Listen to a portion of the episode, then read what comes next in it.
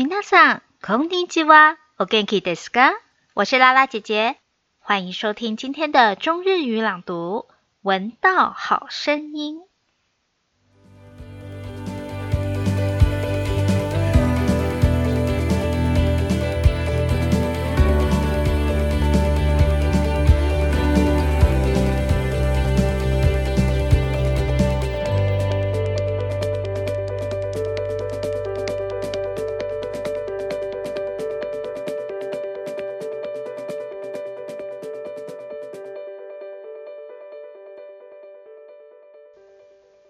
子供と楽しむ行事と遊びの絵本。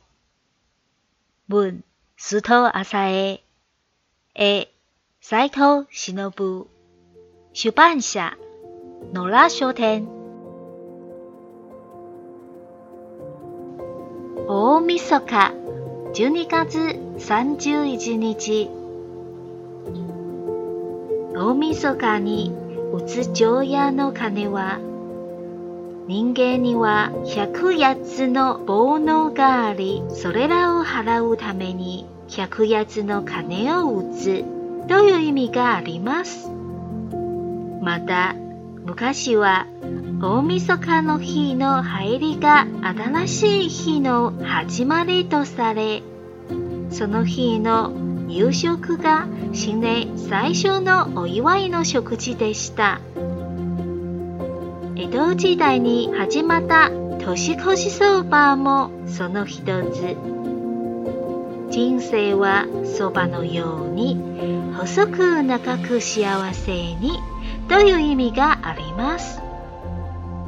大晦日は昔から一晩中寝ないで年神様をお迎えする日。季節の移ろいの中で家族と共に自然と共に過ごす一年がまた始まります。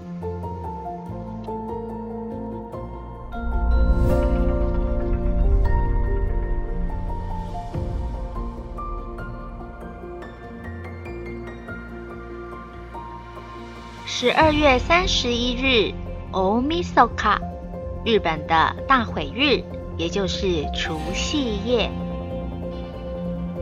在除夕夜里敲的一百零八下除夕之钟的意思是，人有一百零八种世俗欲望与烦恼，为了要消除它们，就要敲一百零八下的钟。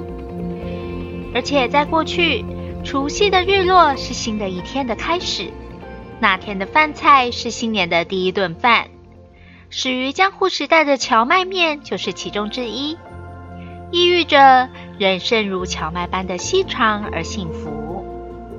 除夕夜整夜都是迎接神明与新年的日子，在季节更替与变换中，与家人与大自然共度时光的一年又开始喽。今日のストーリーがいかがですか？ 次にどんなストーリーを話しましょうか？お楽しみにね。